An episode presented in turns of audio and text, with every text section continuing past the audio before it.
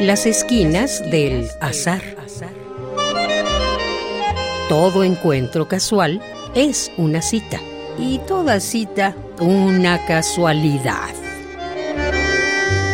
Diálogos con Oscar de la Borbolla.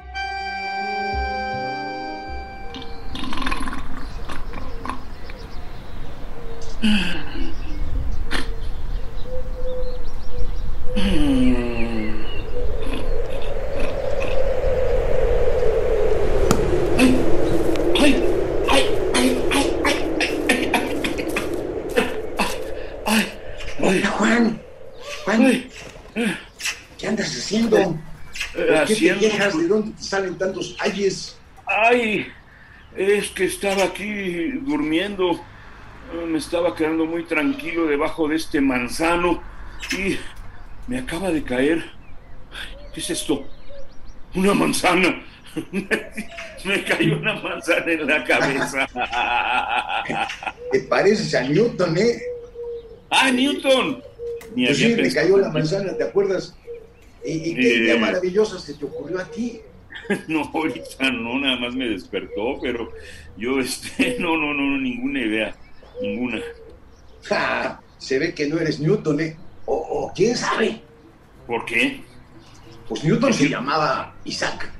Y tú te Sí. llamas Juan. Juan Isaac. Ah, no, Juan Stack.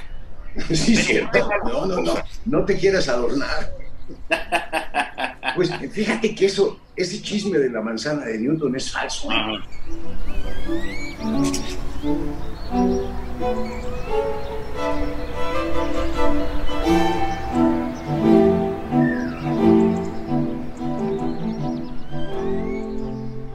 ¿Ah, sí? ¿Cómo que falso? Pues A mí me lo sí. enseñaron desde chiquito, desde la primaria. Pues a mí también me lo enseñaron, pero eso no le quita lo falso. ¿Sabes tú que Voltaire anduvo alguna vez paseando por Inglaterra y Ajá. se, se encontró con las ideas de Newton y las quería difundir entre los franceses? Y se le ocurrió Ajá. inventar este chisme de, de que le había caído la manzana en el árbol mientras estaba ahí recargado, dormitando. Pero es mentira. Ajá, ¿cómo que es mentira?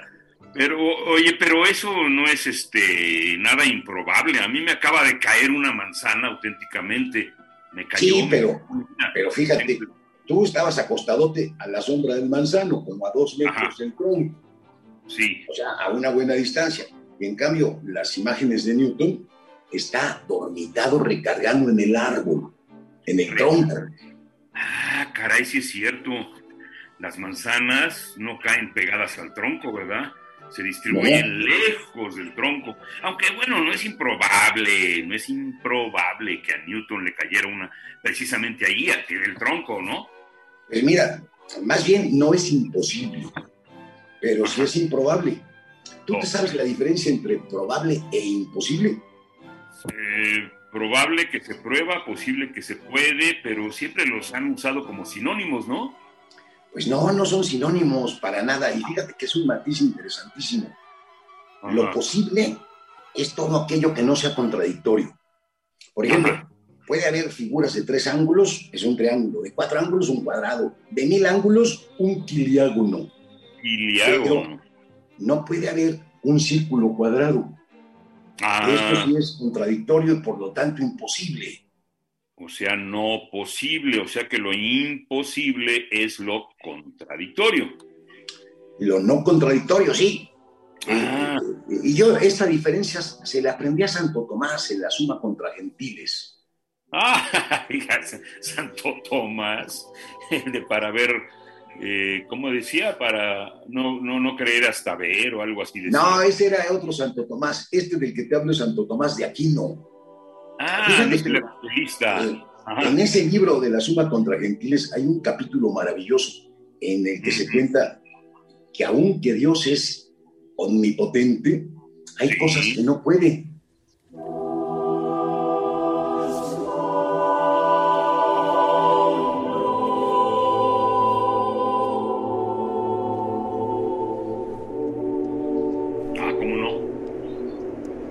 No, pues no puede porque es un Dios que está sometido a la razón. Entonces. Dios no puede hacer otro Dios. Y por una cosa muy sencilla, porque como Dios se supone no tiene principio, pues si se creara un Dios, empezaría a ser a partir del momento de la creación, y entonces sí tendría principio. Podría ser un arcángel o alguien muy perfecto, pero no, no como Dios. Muy listillo ese Tomás A ver, a ver. Pídemelo más despacio, por favor. ¿Cómo entender entonces la probabilidad? Esa es más o menos fácil. A ver, déjame ver. Ajá. Eh, a ver. La probabilidad te la voy a definir como el número de posibles que pueden salir. Por ejemplo, imagínate un cubo. Si tú te imaginas que el cubo es un cubo raro, ¿eh? Tiene un número uno en cada una de sus caras. Lo avientas y ¿qué sale? Pues a fuerzas uno, porque nada más eso es lo que hay. Ahora, imagínate un cubo, pero como el que están en los casinos, como los que hay en los casinos. Ah, un dado. un dado. Un dado, Claro. Un número uno, uno, dos, tiene un tres, un cuatro, hasta el seis. ¿Qué probabilidad hay de que salga alguno de esos números? Pues uno, dos, eh, pues un sexto. Claro, uno de Puede salir con la misma probabilidad de un sexto, el uno, el dos, el tres, etcétera. Aquí todos son, digamos, equiprobables, así se le llama. ¿Y qué pasa cuando no son equiprobables los resultados? ahí acabas de hacer una pregunta casi tan inteligente como la que se formuló Newton. O sea que sí te hizo bien el manzanazo, ¿eh? Vas a ver. Eh, mira, para que lo veas, imagínate ahora, siempre se juega en el cubilete con dos cubos, o con cuatro, o con seis, o con un montón. Pero con dos está más fácil. ¿Qué probabilidad hay de que la suma de esos cubos te dé dos? De dos, pues este. Pues muy pocas, ¿no? Pues solamente que te salga uno en un cubo y otro uno en un uno. Ajá. si eh, salen los unos para arriba, entonces eso suman dos. Dos. Pero ninguna otra combinación te da dos. En cambio, ¿qué probabilidades hay de que te salga un 6 de la suma de los dos cubos? Yo creo que más, ¿no? Porque puede ser que 1, 5, 3, 3, 2, 4, y ahí se multiplican las probabilidades, ¿no? Pues ahí está la gran diferencia, fíjate. Cuando las probabilidades no son equiprobables, pues estamos ante un asunto interesantísimo que tiene que ver con la entropía.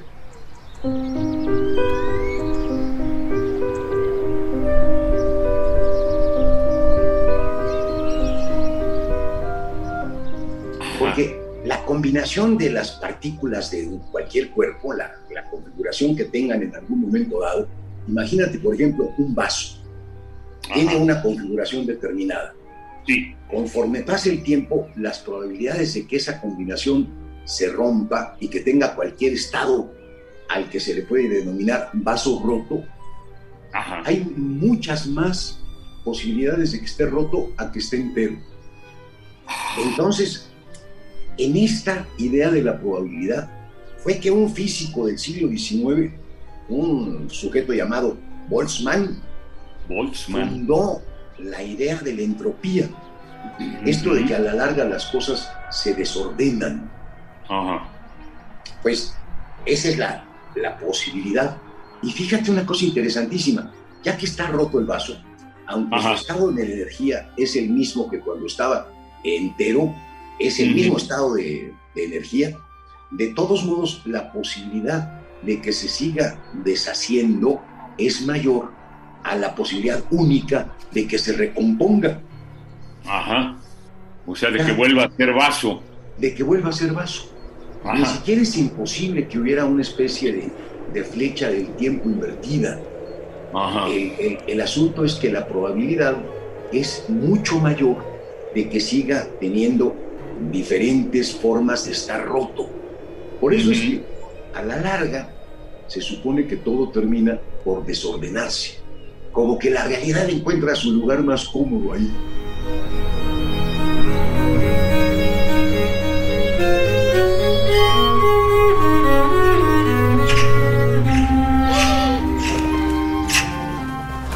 Ay, pues ¿qué haremos? Yo por lo pronto ya, ya me dejaste totalmente inquieto. Eh, voy a tener que irme a estudiar saliendo de aquí, de este árbol que hay. Vamos a quitarnos de aquí porque nos van a empezar a llover manzanas, Oscar. Vámonos. Pues sí, eh, ojalá nos pegaran una para que se nos ocurriera una cosa inteligente como a Newton. Aunque sea No, un Newton falso, pues. a mí me pasó al Vámonos, revés, vámonos a la sombrita de un árbol que no Vámonos. frutos. pero no de manzanos. Vámonos.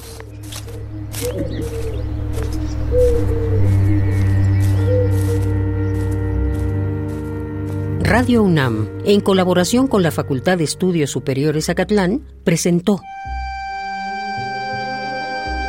Las esquinas del azar.